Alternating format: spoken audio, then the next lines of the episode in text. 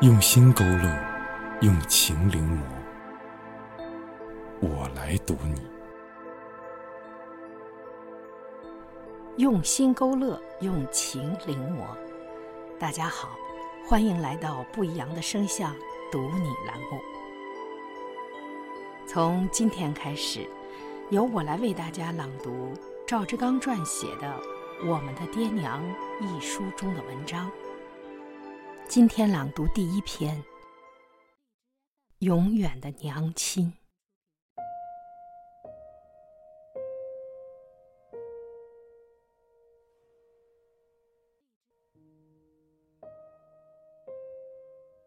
很多时候，我们说不清是否有一种超自然的力量在主宰这个世界，但大家都知道，很多事情非常奇异。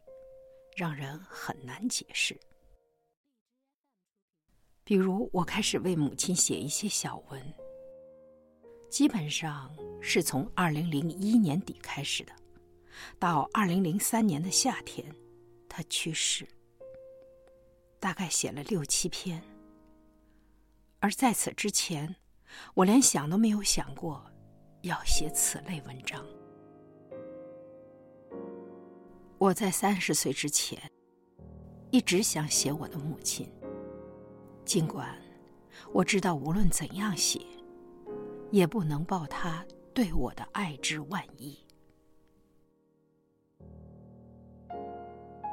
终于一不小心，而立之年过去了，我却没有成就一篇献给母亲的小文。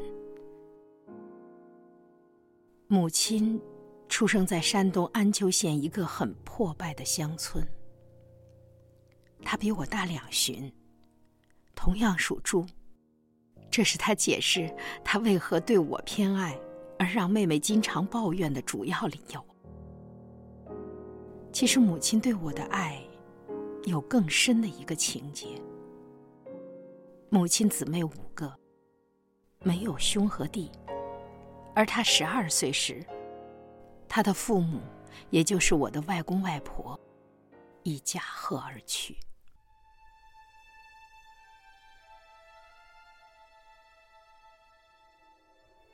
一九七一年冬月，那一天下午生我的时候，母亲很欣慰，血统里终于有一个男孩了。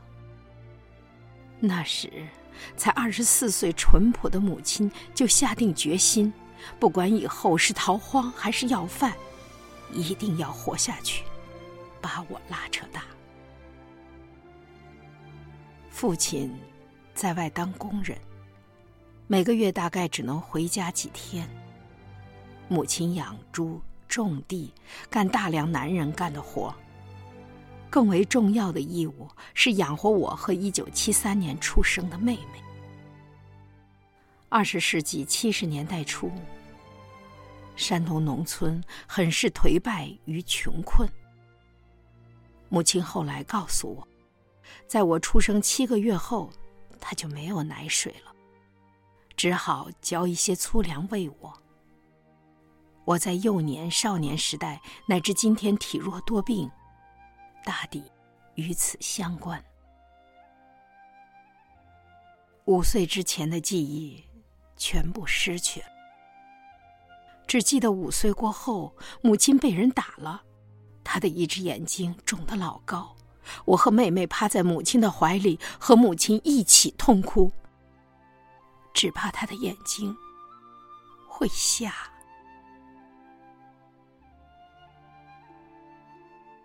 母亲没有上过几天学，但她出奇的聪慧，一台古戏，只要她听过看过，就能大致不差的复述出来。直至今天，她在背诵一些乡土的佛门经文时，也还保持着年轻时的水准。我开始上学了，但她不能辅导我的功课。却教我一些传统的伦理，比如与人为善、知恩图报之类。这些朴素的观念在我骨子深处扎根，成了我以后求学乃至迈入社会的行为指针。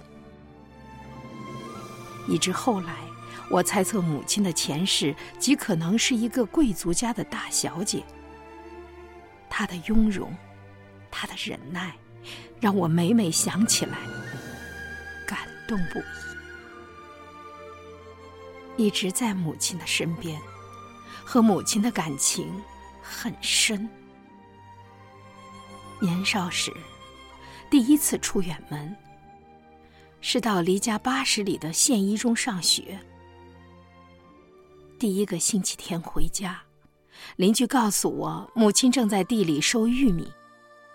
跑了二里地，找到了那大片的玉米地。风吹过去，沙沙的响。在地的北头，大声的喊娘。母亲听见了，冲出田间，把镰刀往旁边一扔，抱住我就呜呜的哭起来。一周的别离，在母子的心里，恍如隔世。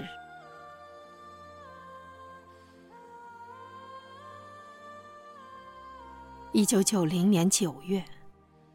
告别老家，到上海读大学。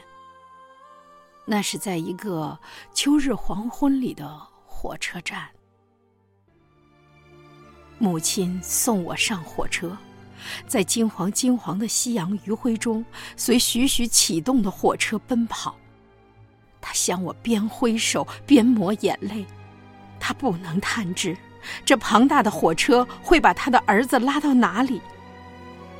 他甚至疑惑：火车为什么一直向西，而儿子是要到东南方向的上海读书？